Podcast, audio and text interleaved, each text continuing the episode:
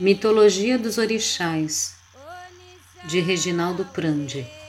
Orinxalá cria a terra. No começo, o mundo era todo pantanoso e cheio d'água, um lugar inóspito, sem nenhuma serventia.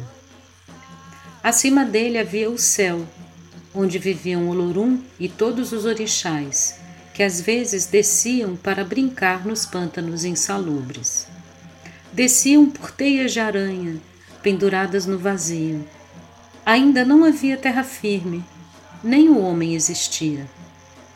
Um dia, Olorum chamou à sua presença Orinxalá, o grande orixá. Disse-lhe que queria criar terra firme lá embaixo e pediu-lhe que realizasse tal tarefa. Para a missão, deu-lhe uma concha marinha com terra, uma pomba e uma galinha com pés de cinco dedos.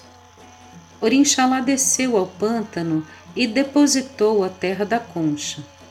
Sobre a terra pôs a pomba e a galinha, e ambas começaram a ciscar.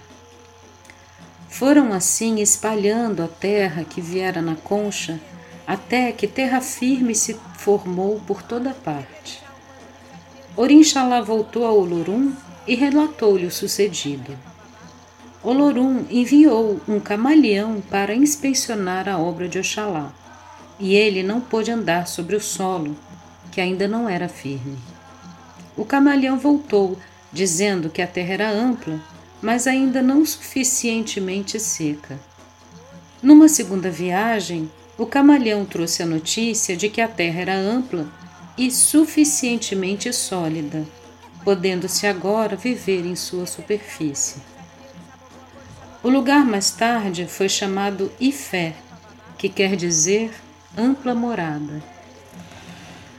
Depois, Olorum mandou Inxalá de volta à terra para plantar árvores e dar alimentos e riquezas ao homem.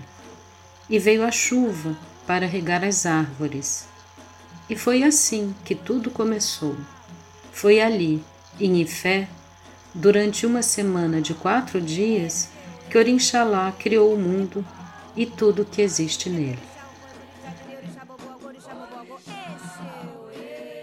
Epa, epa, babá.